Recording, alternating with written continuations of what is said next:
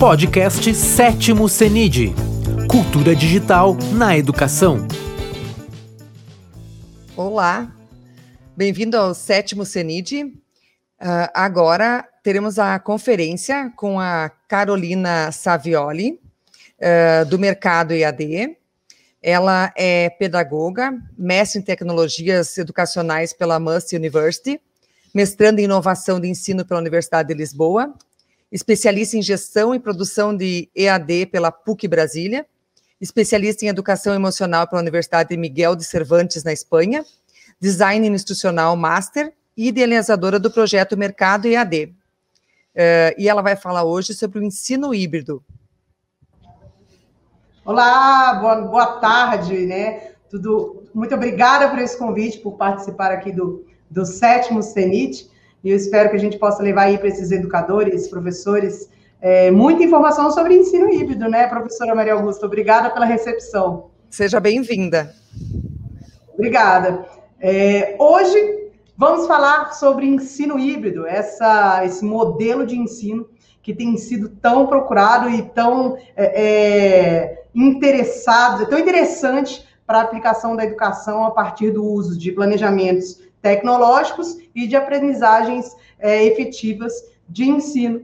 E aqui para vocês a gente vai abordar sobre esses conceitos de ensino híbrido e sobre os formatos de aplicação mais fáceis e mais práticos e que podem ser desenvolvidos por professores do ensino fundamental, médio, da graduação ou para todo tipo de educador, para toda a área de educação, onde seja interessante a oferta de um modelo de ensino mais inovador então, é essa informação que eu vou trazer para vocês. Muito obrigada pelo convite de participar aqui no CENID, o Seminário Internacional de Cultura Digital. E vai ser ótimo estar aqui com vocês pela próxima hora, trazendo todas essas informações. E eu já começo, obviamente, falando um pouquinho de mim, que, como a professora me apresentou muito bem, eu sou da área das tecnologias educacionais de inovação de ensino e já tenho há mais de 20 anos pesquisado, trabalhado, aprendido e ensinado é, a respeito desses contextos educacionais que a gente tinha falado sobre eles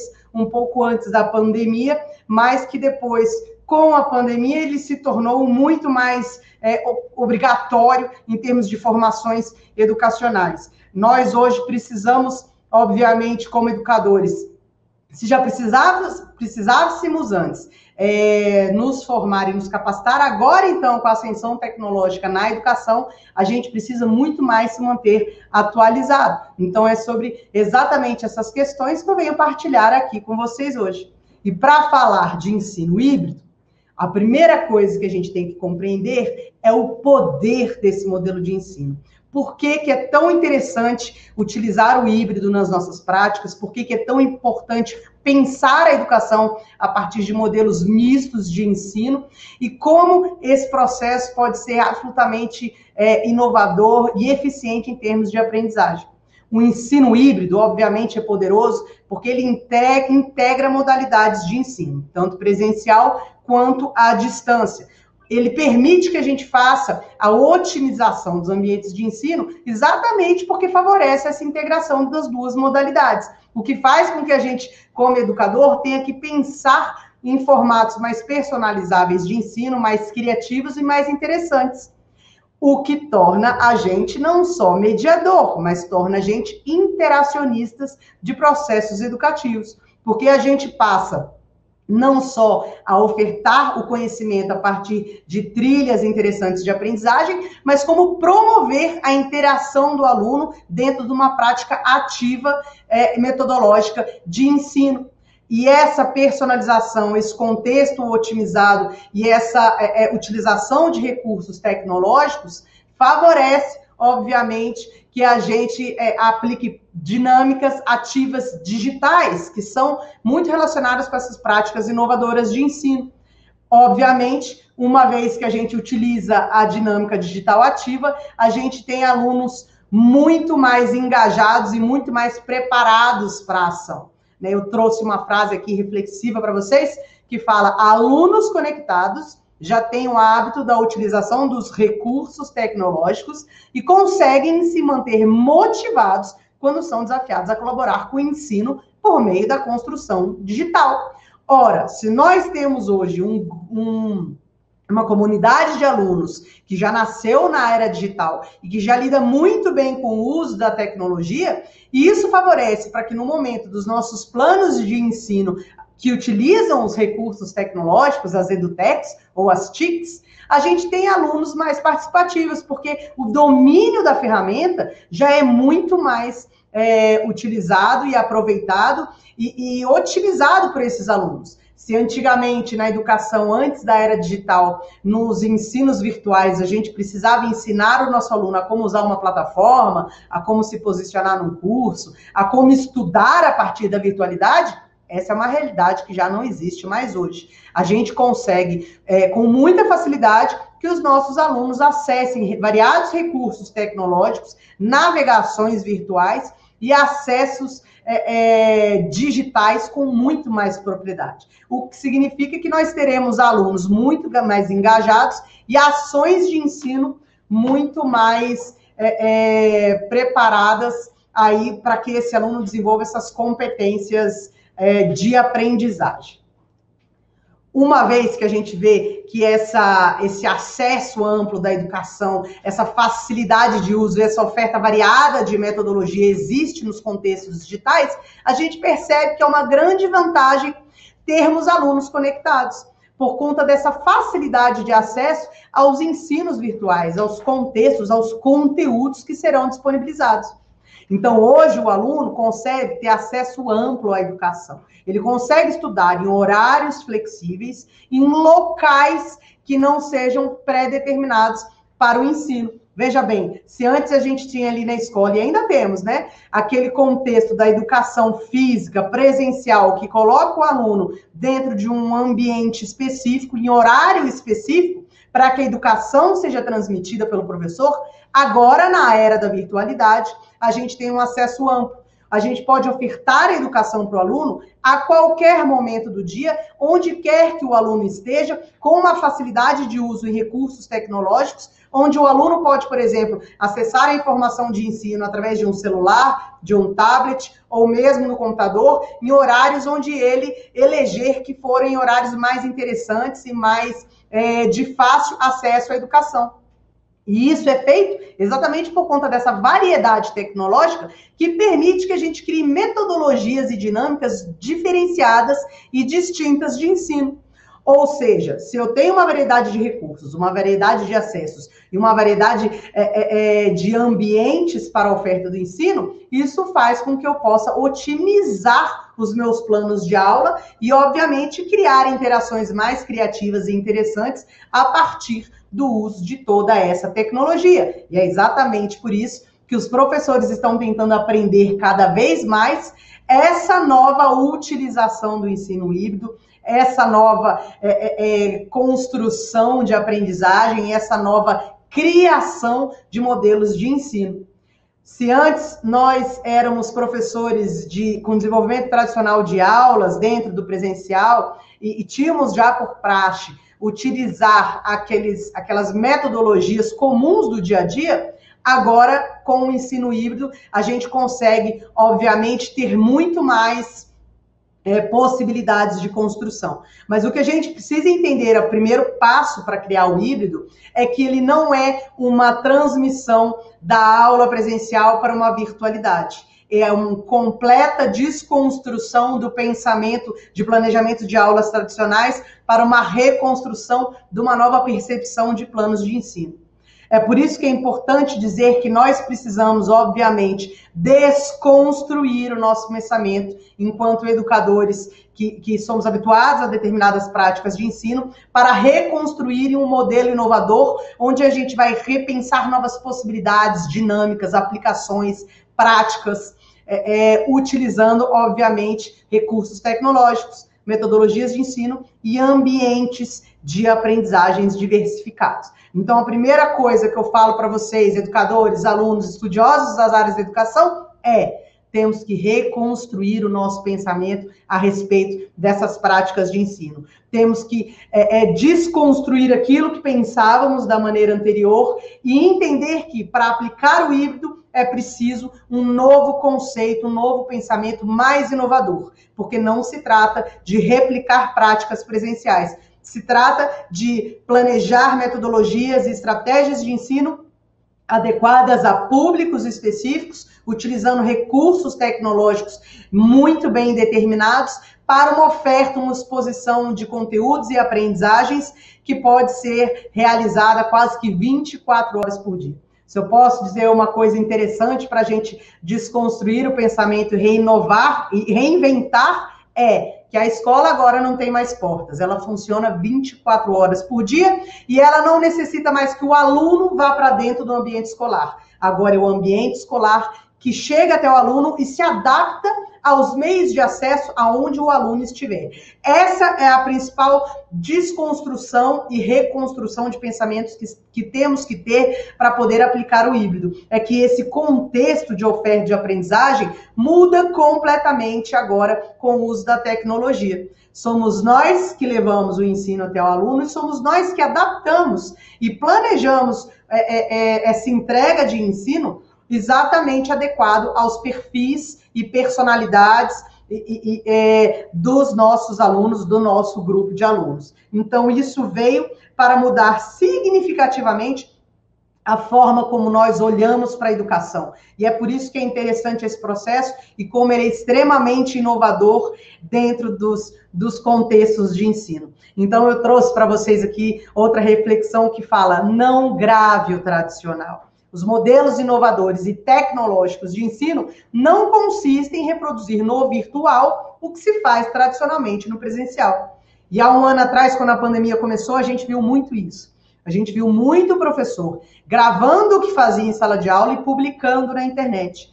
Só que quando a gente tem um ambiente virtualizado de ensino, a oferta de conteúdos, a oferta de acessos, de navegação, de possibilidades, de entretenimento, de redes sociais, de comunicação é absolutamente vasta. Então, se a gente não tem uma preocupação com esse planejamento estratégico e produção e oferta de conteúdos, inevitavelmente a gente vai acabar perdendo o nosso aluno para essa variedade virtual que existe nos ambientes tecnológicos de ensino. É exatamente por isso que nós temos que pensar com muito cuidado a forma como vamos transmitir essa nova educação, para a gente não ter é, é, ali na internet a grande concorrência de fatores de desmotivação, desinteresse ou, ou distração dos alunos.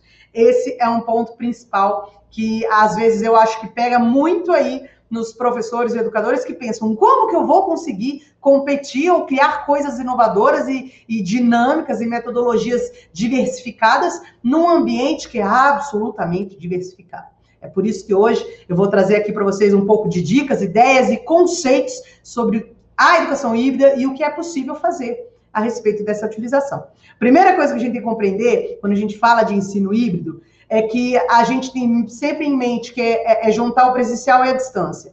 Mas a gente deixa de lado o conceito de que ensino híbrido se refere muito mais a juntar ensino online com o ensino offline. Não trata-se somente de ambientações físicas ou virtuais de ensino, mas trata-se também de, das possibilidades do desenvolvimento a partir de acessos a conteúdos ou desenvolvimento de estratégias e atividades que permeiam essas duas realidades, online ou offline. Online, que pode ser aplicado em ambos os ambientes, virtual ou à distância, presencial ou à distância, mas em contextos online de aprendizagem, e offline também em ambos, em ambos os, os, os ambientes. É óbvio que será o professor que vai determinar dentro de um planejamento estratégico o que será desenvolvido entre essas duas realidades de acesso e de que formas elas serão, obviamente, é, integradas. Né? Se vocês pararem para pensar aqui, eu trouxe uma proposta aqui para vocês de análise nós podemos integrar, obviamente, online e offline, em contextos de presencialidade à distância muito distintos. Por exemplo, eu consigo ter no momento presencial em sala de aula um desenvolvimento offline do híbrido, porque eu posso trabalhar com os meus alunos em sala de aula, como já trabalho normalmente, como já desenvolvo as minhas aulas normalmente, sem necessariamente precisar de um acesso a uma internet ou desenvolver uma atividade que seja digital, que seja é, numa prática virtualizada. Eu posso fazer uma exposição de aulas, eu posso fazer um trabalho em grupo, organizando os meus alunos ali pela sala de aula, eu posso fazer uma exposição de conteúdo comum, como sempre consigo fazer, ou até mesmo é, oferecer uma organização de um projeto, de, um, de, um, de uma atividade mais bem elaborada, dentro de contextos offline presenciais. Não existe nenhum demérito em utilizar o offline. A gente está é, tá tão preso à questão das tecnologias e da virtualidade que a gente acaba pensando que a educação presencial offline não funciona mais. E ela continua funcionando sim. E é por isso que no híbrido ela também é muito enriquecida. Porque a partir do momento que o professor vai criar uma prática de ensino offline que se misture, por exemplo, com uma atividade online à distância, eu tenho que pensar num planejamento de ensino que otimize e integre esses dois momentos. E como que pode ser, por exemplo, uma prática online à distância? Exatamente essa como estamos fazendo agora aqui no seminário.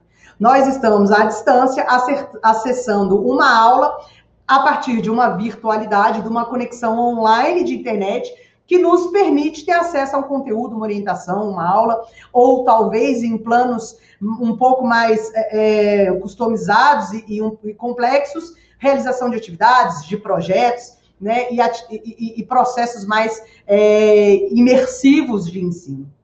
Então, nós temos que compreender que não se trata mais de o virtual é bom, o presencial é ruim, o online é bom, o offline é ruim. Não é nada disso. As interações humanas presenciais, offline, em sala de aula, ainda elas possuem, nunca deixaram de possuir, uma característica muito rica de ensino. A sociabilização presencial é extremamente importante também para o desenvolvimento de capacidades, aprendizagens, competências para os nossos alunos e também professores. Só que o híbrido permite que a gente utilize as capacidades tecnológicas para nos auxiliar nas gestões do ensino, nas aplicações mais inovadoras e imersivas que a virtualidade traz para nós. Por exemplo, enquanto aqui no offline presencial eu posso fazer uma aula expositiva para o meu aluno, aqui no online à distância eu posso também, de forma síncrona, se for o caso, dentro desse planejamento, levar o meu aluno para passear pela virtualidade. Né? Que tal visitar o Museu do Louvre e levar aí os nossos alunos dentro de um, de um passeio virtual que se encaixe dentro das dinâmicas e propostas de ensino. Da mesma forma, eu posso utilizar no ambiente presencial a virtualidade, o online, no laboratório da escola, ou mesmo dentro da sala de aula, ou instituições de ensino que já oferecem, por exemplo, espaços midiáticos, eu posso utilizar essas conexões para trabalhar metodologias ativas digitais com os meus alunos presencialmente. Por que não levar esses alunos para o laboratório da sala de, da escola, da instituição, ou pedir para que os alunos desenvolvam uma atividade mobile dentro da sala de aula, utilizando a conexão na internet da instituição, através de recursos ali disponíveis no celular. Então, essa é uma prática online que pode também ser desenvolvida presencialmente. Da mesma maneira, as práticas offline à distância também funcionam.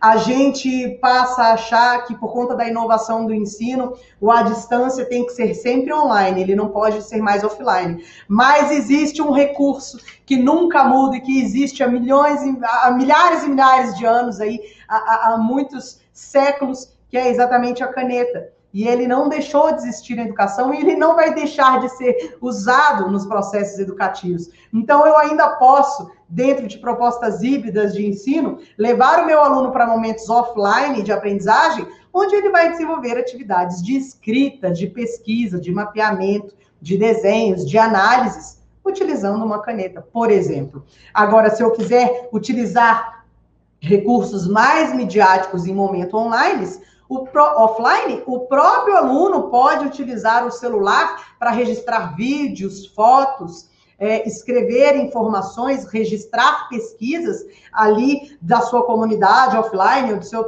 ou, do local onde ele esteja que não tem acesso à internet, mas que depois, em um segundo momento, vai acontecer uma integralização e esses conteúdos produzidos offline podem ser, obviamente, publicados, compartilhados, terem mais acessos, terem mais é, desenvolvimento colaborativo em momentos online, seja presencial, também na escola, no laboratório ou à distância. O que é importante dizer aqui nesse momento é que a gente tenha bem desenvolvida aqui na nossa mentalidade que essa educação híbrida, ela pode, é, é, é, ela é interessante exatamente por isso, porque eu posso trabalhar esses momentos de forma variadas e distintas, seja presencialmente, seja à distância, sem ter necessariamente que ter uma conexão de internet disponível 100% do tempo.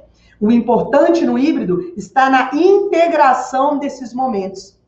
De que forma eu vou juntar online, offline, a distância presencial, de forma que eles se integrem e desenvolvam a aprendizagem, de forma que os nossos alunos possam, obviamente, compreender aquilo que foi é, passado, mediado, aquilo que foi permitido por, pela interação do professor e que caia ali aquela ficha que ele compreenda. Ah, professor, agora eu entendi por que, que neste momento aqui você me pediu para fazer tal atividade e agora ela foi integralizada aqui junto desse outro ambiente de ensino. Obviamente que favorecer esse tipo de, de, de, estratégia de ensino influencia muito no empoderamento do aluno, no desenvolvimento autônomo da aprendizagem, no reconhecimento das competências prévias, porque quando o aluno está distante do professor, ele obviamente, mesmo que mediado por esse ensino, ele obviamente vai ter que desempenhar mais dedicação, mais autonomia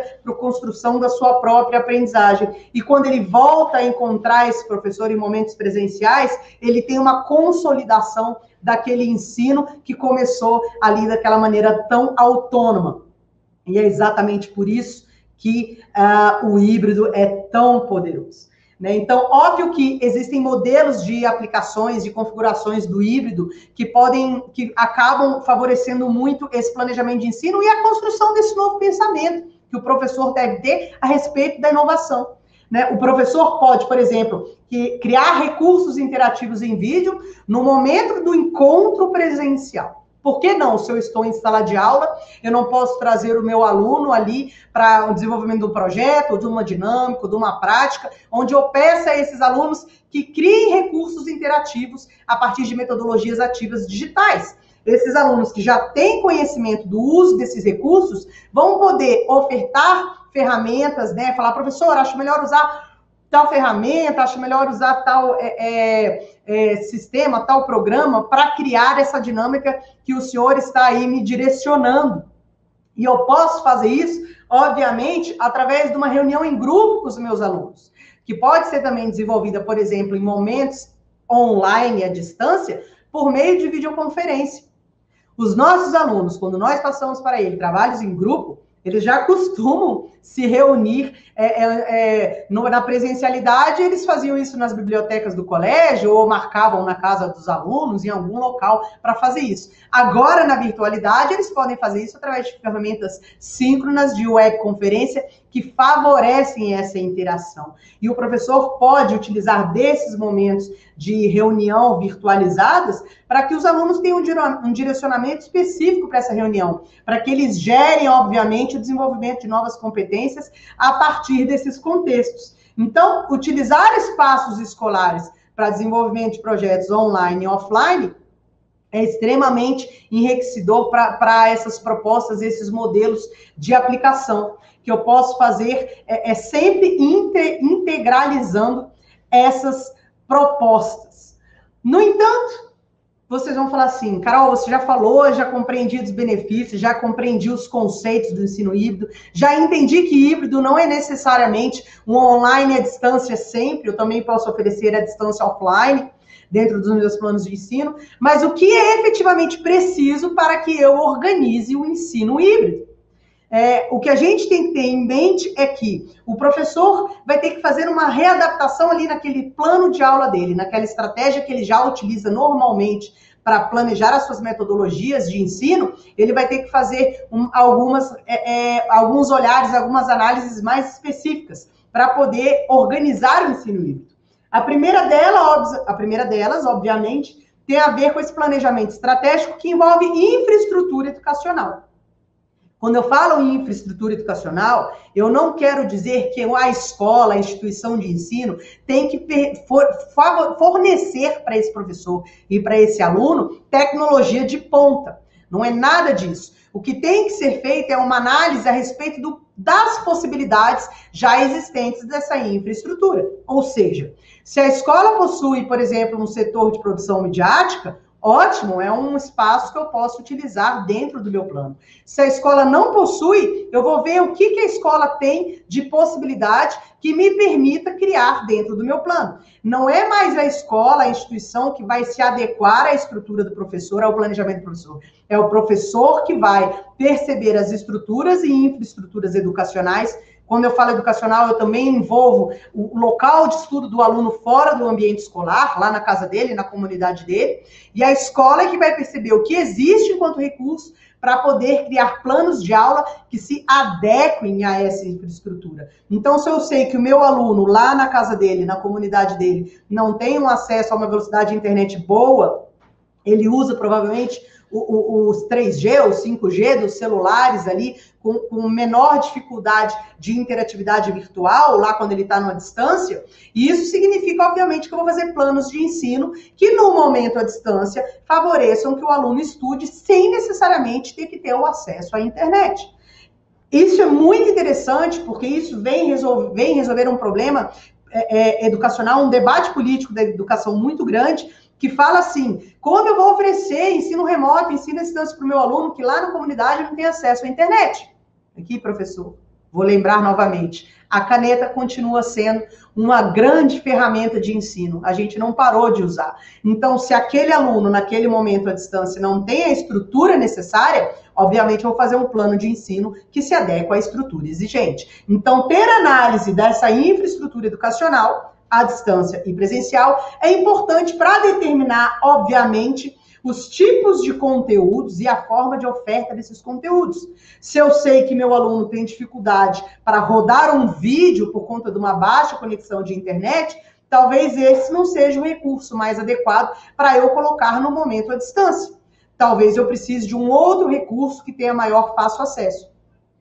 Obviamente que é, se o aluno consegue ter acesso à internet, eu vou poder disponibilizar para eles recursos mais aprimorados que, que, que, que possam ser é, rodados, por assim dizer, com essa conexão. É óbvio que avaliar e definir essas tecnologias utilizadas é extremamente importante nesse momento de planejamento. Será que o recurso que eu vou utilizar vai funcionar numa aula síncrona?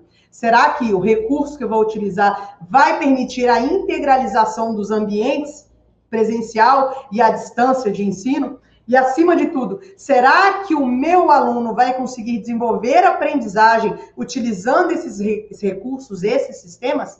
Da mesma maneira, isso faz com que a gente se obrigue, nesse contexto, a perceber aonde está a integralização dos planos de ensino, que mediam esses ambientes diferentes. Então, é importante que a gente tenha essa análise muito bem feita na nossa cabeça, para que a gente consiga criar planos de ensino híbrido efetivos, bem estruturados, que funcionem em metodologias variadas, porque o híbrido nunca é igual. Ele tem essas diferenças.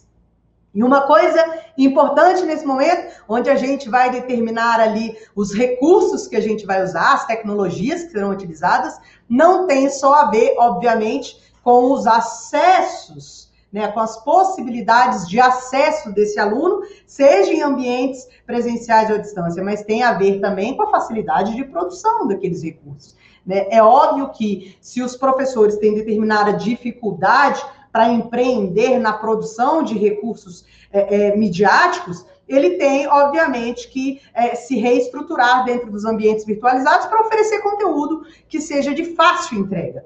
Os conteúdos mais utilizados, os recursos midiáticos mais utilizados hoje nas virtualidades são, obviamente, os videoaulas síncronas ou gravadas, né, o podcast que são aquela entrega de conteúdos em formato de áudio, que permite, por exemplo, que o nosso aluno tenha acesso à informação, talvez em um momento onde ele esteja no transporte, no ônibus ou fazendo outras atividades que favoreçam ali que ele fique com as mãos livres. E, obviamente, ele vai ouvindo o conteúdo e podendo desenvolver ali outras atividades.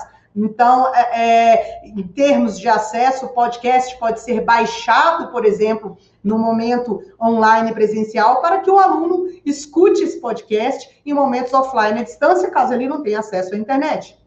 O vídeo é a mesma proposta as imagens, a criação de imagens que trazem infográficos, pequenas snacks de conteúdo, que permitam, por exemplo, o compartilhamento de informações através de programas de comunicação, por exemplo, como WhatsApp ou Telegram, também favorecem, obviamente, a aplicação de, de metodologia de sala de aula invertida, favorecem é, é, a oferta contínua de conteúdos durante o dia a dia do aluno as TICs, que são exatamente as ferramentas de comunicação e informação, os blogs, os comunicadores instantâneos síncronos, é, os chats, as redes sociais que permitem compartilhamento de informações, as atividades Wix, todas essas são também recursos que podem ser utilizados no híbrido. Mas o mais interessante de tudo isso são os ambientes web.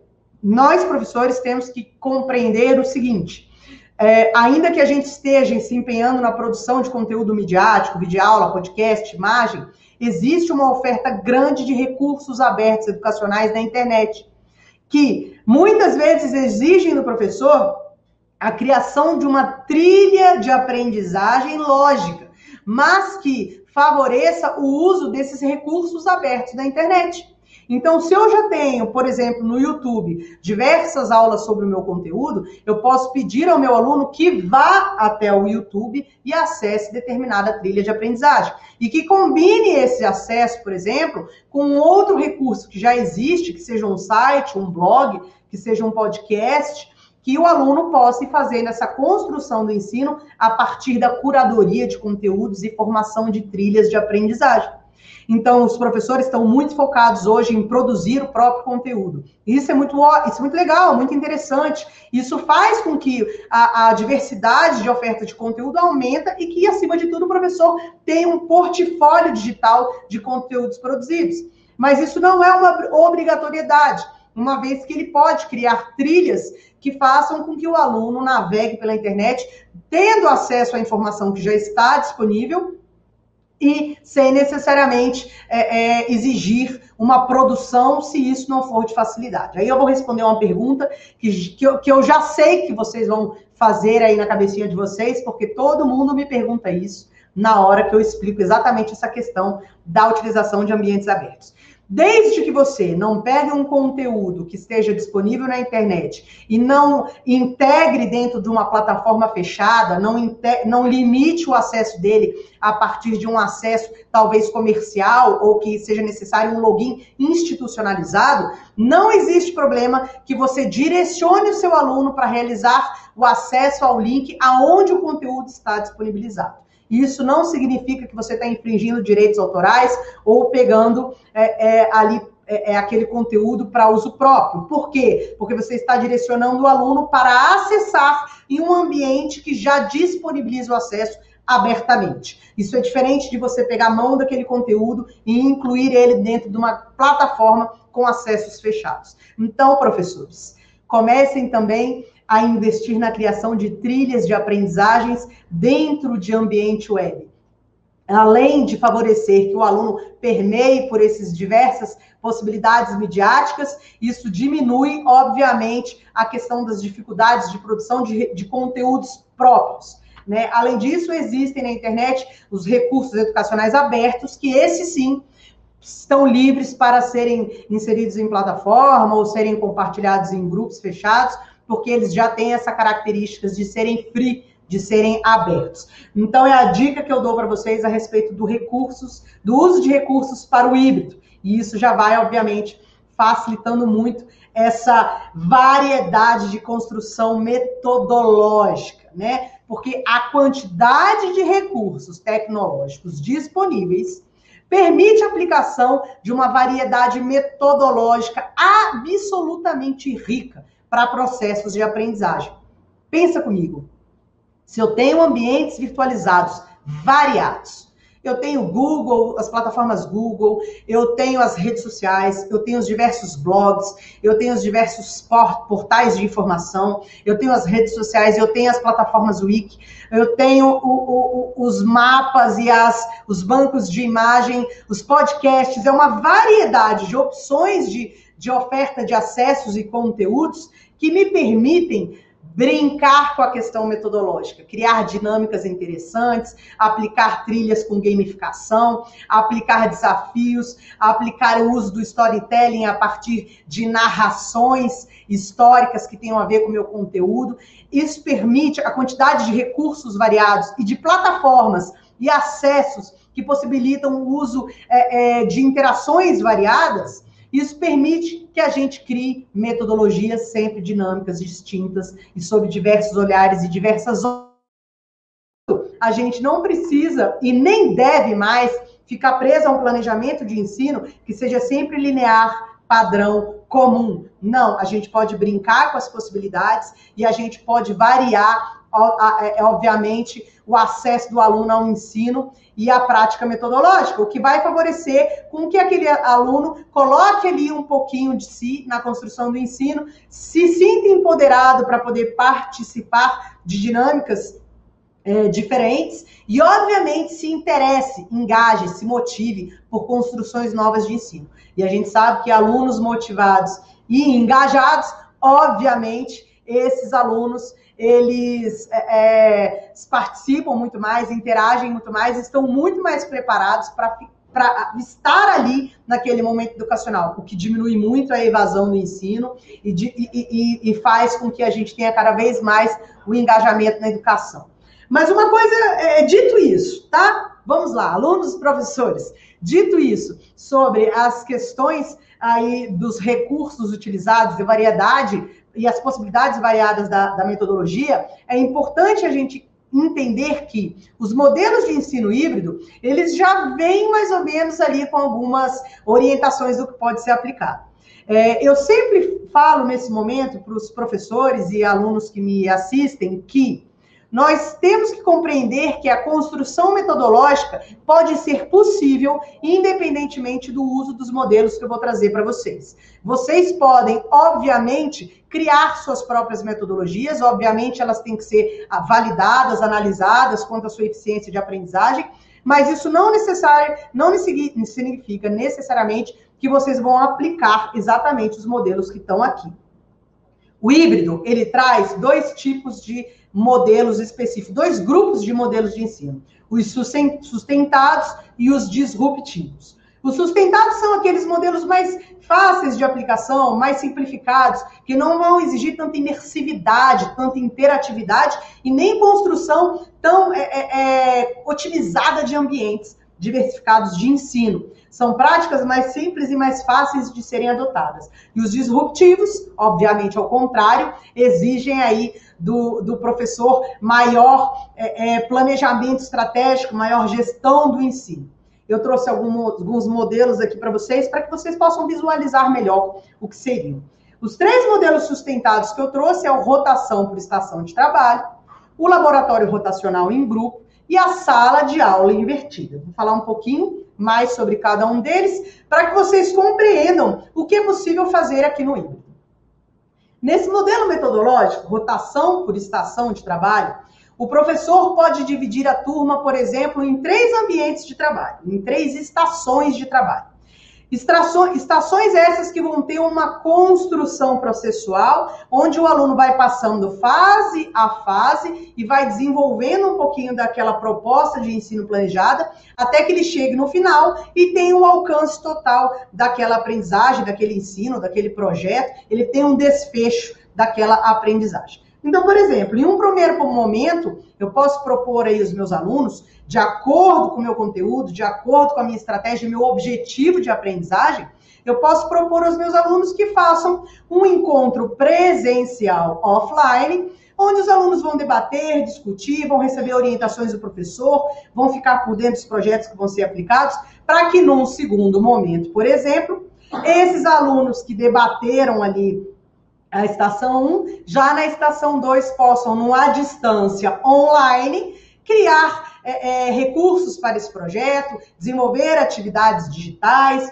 é, é, ou, ou, algo que se relacione a uma atividade prática midiática de produção digital, onde é possível fazer isso num computador com acesso à internet. Para que em seguida, por exemplo, aquele aluno faça uma apresentação oral do conteúdo, faça ali uma exposição do que foi criado, ou uma análise talvez em um momento offline presencial. Então, o importante na questão da rotação de trabalhos é que a metodologia seja dividida em estações e esse aluno vai fazendo uma construção processual sempre em ambientes diversificados de ensino, online, offline, à distância ou presencial.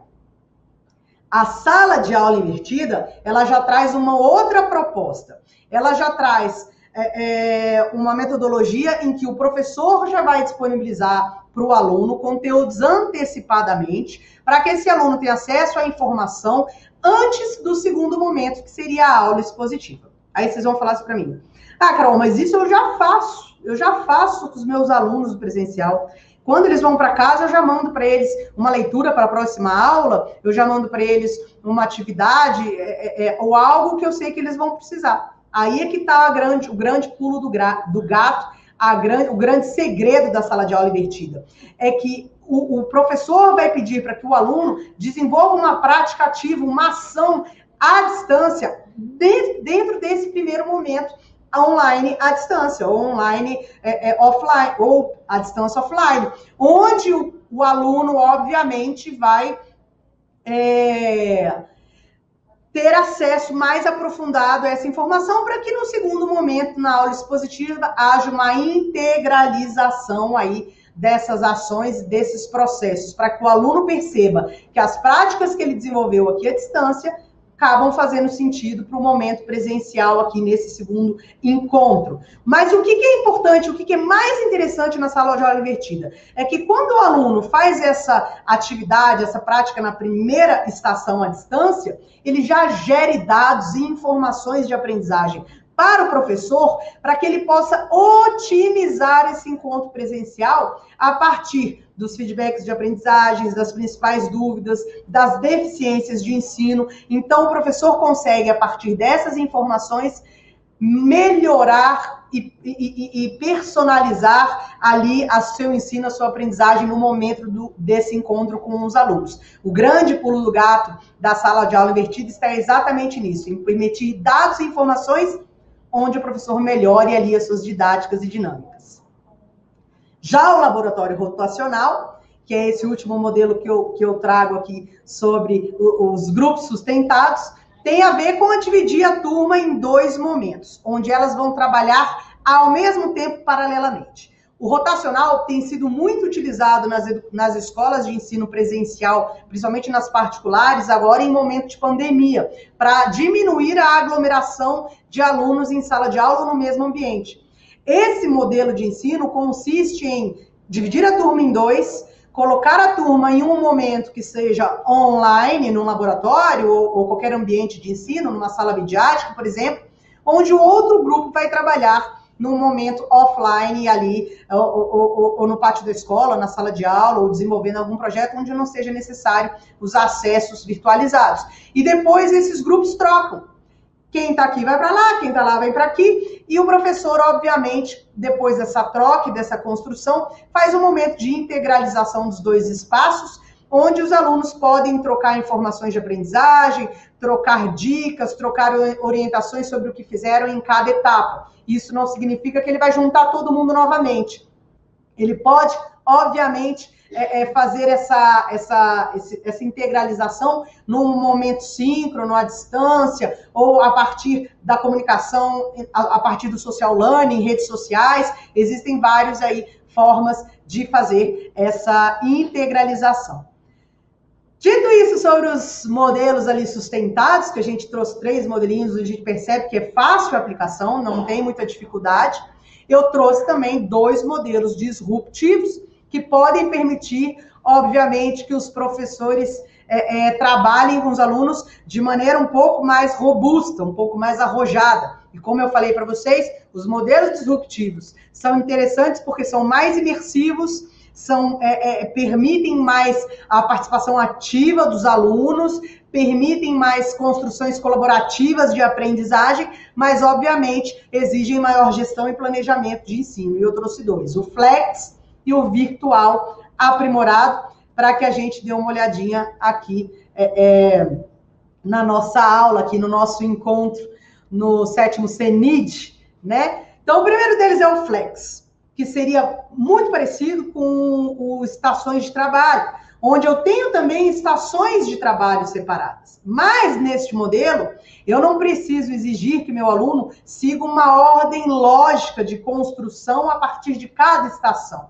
Eu posso criar estações independentes de trabalho que não possuem pré-requisitos de aprendizagem entre elas e acompanhar o meu aluno em grupo ou individualmente a partir da escolha do aluno em realizar qual estação ele quer primeiro.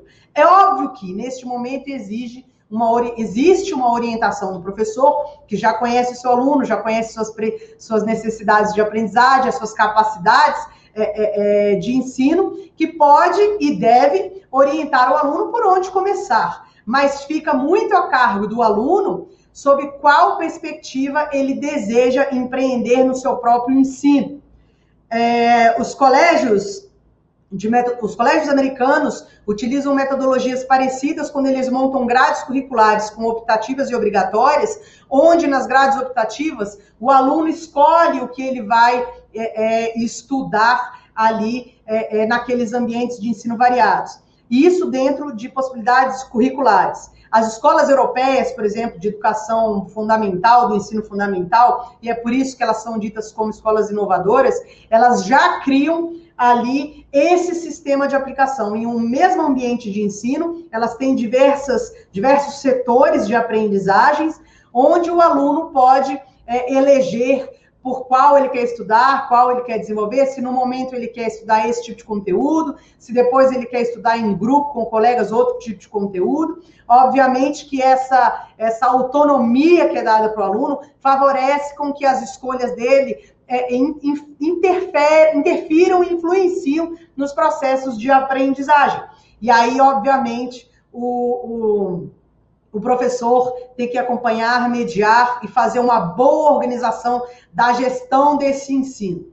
Um outro modelo que eu trago para vocês, que é também um modelo robusto e é um modelo disruptivo, é o virtual aprimorado, que é basicamente aulas e atividades de maioria online, quase que 100% online, onde o encontro com o professor presencial fica muito reduzido, muito pequenininho, somente a atividades de tutoria quando necessárias. Isso significa que vai ser ofertado para esse aluno um ensino completamente à distância, completamente online, completamente remoto. E por que que ele é um ensino disruptivo. Por que, que ele é um ensino complexo? Porque quando a gente fala de ensino 100% à distância, a gente tem que focar muito no design dessa instrução.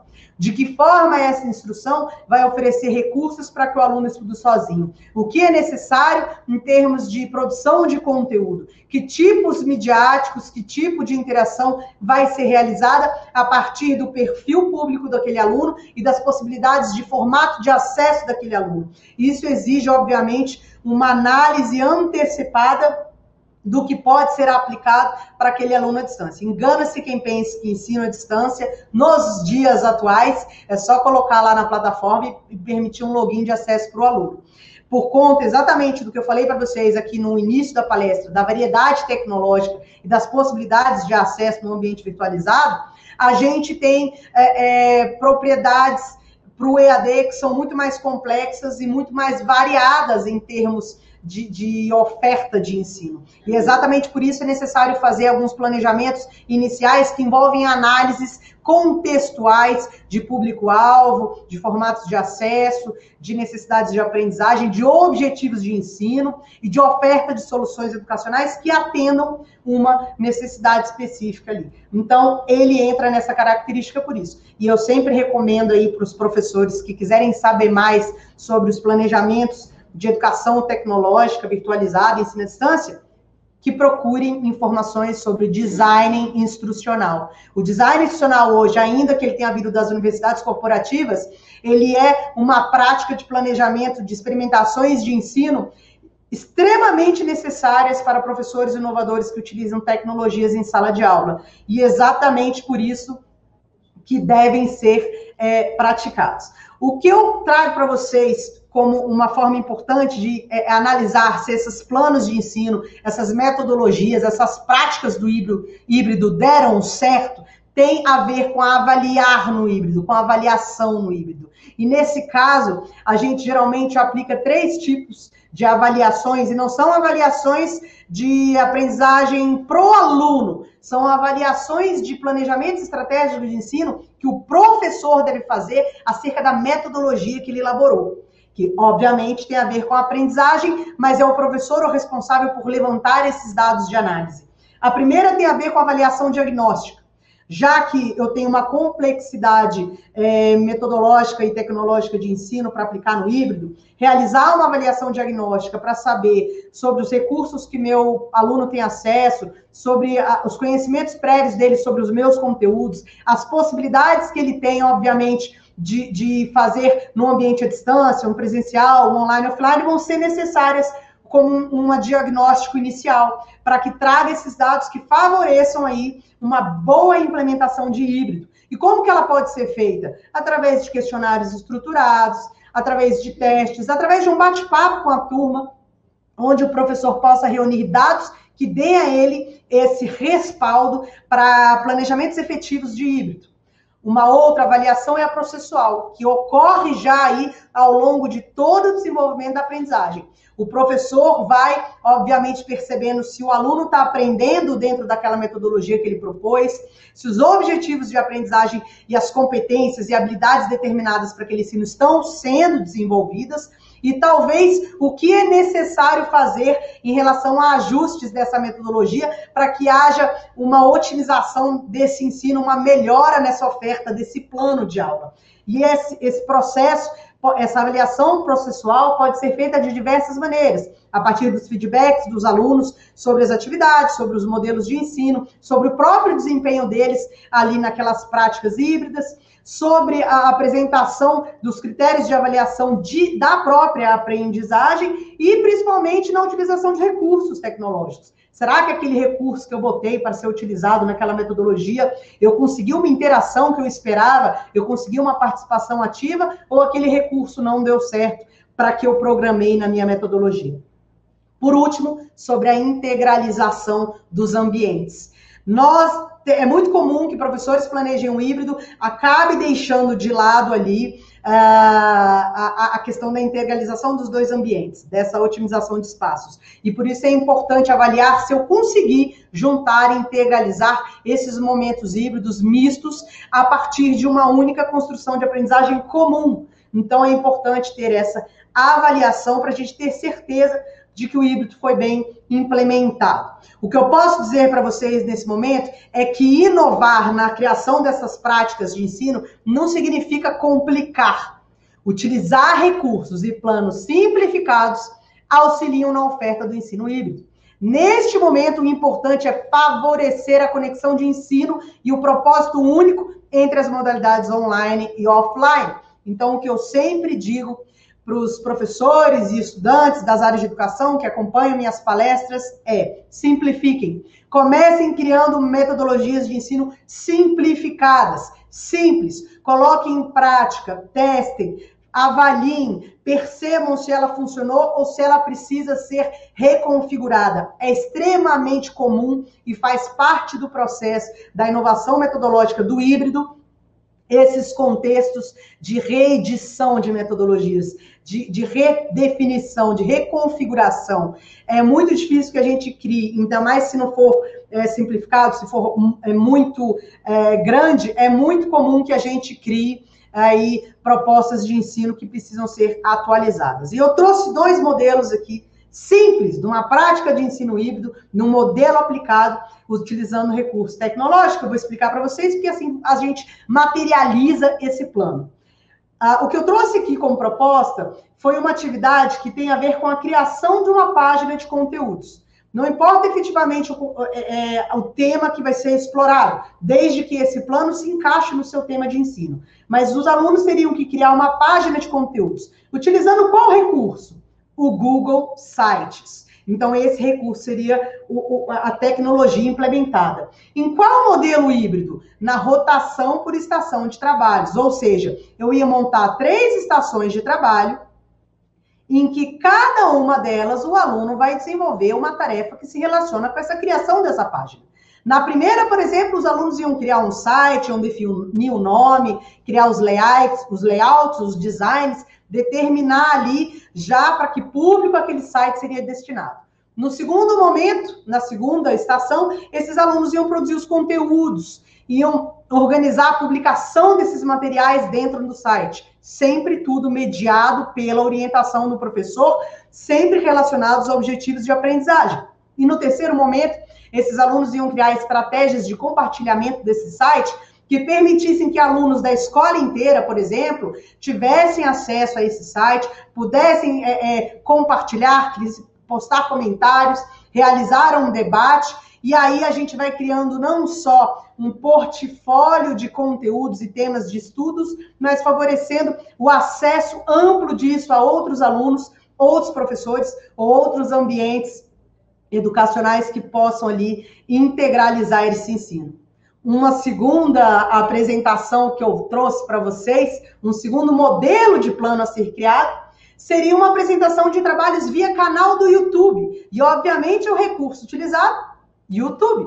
E o modelo utilizado para essa, o modelo híbrido utilizado para essa metodologia, para essa dinâmica de ensino, seria o laboratório rotacional em grupo, onde eu ia separar os alunos paralelamente em dois ambientes de ensino, e o primeiro grupo vai, obviamente, é, estudar alinhamentos, apresentações, realizar ensaios, levantar ali algumas coisas importantes de engajamento, de temas. E o segundo grupo ia, obviamente, criar aquela produção que ia ser publicada no YouTube, né? verificar os temas, os recursos, de forma que em um, em um, em um momento a gente tenha o desenvolvimento de planejamentos e no outro o desenvolvimento de produções. E que isso pode, obviamente, ser compartilhado, trocado entre os alunos, para que esses dois grupos já saibam, a partir de uma construção colaborativa, o que foi necessário para o primeiro grupo e o que foi aplicado para o segundo grupo, e os próprios alunos possam criar aí de forma colaborativa desenvolvimento de soft skills a partir de avaliações ativas digitais, onde o aluno faz a produção do conteúdo e, obviamente, tem ali o seu empoderamento discente bem desenvolvido. Porque a verdade é que quando os alunos participam ativamente e podem e podem colocar ali um pouco do seu conhecimento aplicado, eles com certeza absoluta são mais se sentem mais empoderados em compartilhar o que sabem já sobre as tecnologias. E como recado final, eu tenho a dizer para vocês: apliquem o ensino híbrido. Apliquem o ensino híbrido porque a educação está passando por processos de inovação e desenvolvimento digital. As metodologias de ensino jamais serão as mesmas. O papel do professor tem fundamental princípio nessa construção. Nós temos que entender que a educação passa por processos de mudança e desenvolvimento que já ocorreram, que já estão acontecendo. E essa inovação toda, obviamente, ela começa do centro para as pontas. A gente começa a, a, a, a, mudar aos poucos e isso vai chegando até as extremidades. E, e, e óbvio que quanto mais inovação, mais práticas e mais metodologias, melhores se tornam as aprendizagens, os contextos em que os alunos têm acesso ao conteúdo e à informação. Sempre perguntam para mim nas minhas palestras. É, Carol, você acha que o professor vai ser substituído pelas tecnologias? E eu sempre dou a mesma resposta. Não, o professor vai ser substituído por outros professores que sabem utilizar e inovar o uso das tecnologias. Por isso, agora não tem como andar para trás mais apliquem o ensino híbrido e eu desejo um incrível sucesso para todos vocês no desenvolvimento dessas atividades. Estou disponível aí nas minhas redes sociais, caso queiram trocar alguma ideia, alguma dica, algum insight sobre exatamente os temas do ensino híbrido. Bom dia, boa noite para vocês, boa tarde e até mais. Tchau, tchau. Obrigada, professora Carolina. É isso aí, né? Os professores uh, não têm mais escolhas, eu acredito, né? Uh, teremos que, logo que a pandemia uh, nos, nos se afaste da, da, gente, né? O ensino híbrido é o futuro. Exato. É, não tem como andar para trás mesmo. Agora é continuar inovando e desenvolvendo novas práticas, se capacitando, porque essa mudança já chegou. Obrigada e sucesso. Eu que agradeço. Até mais. Tchau, tchau. Este podcast foi produzido pelo GPID, Grupo de Pesquisa em Cultura Digital da UPF, em parceria com o Núcleo de Música, projeto de ensino do IFRS Campo Sertão. Composição de trilha sonora Felipe Batistella Álvares.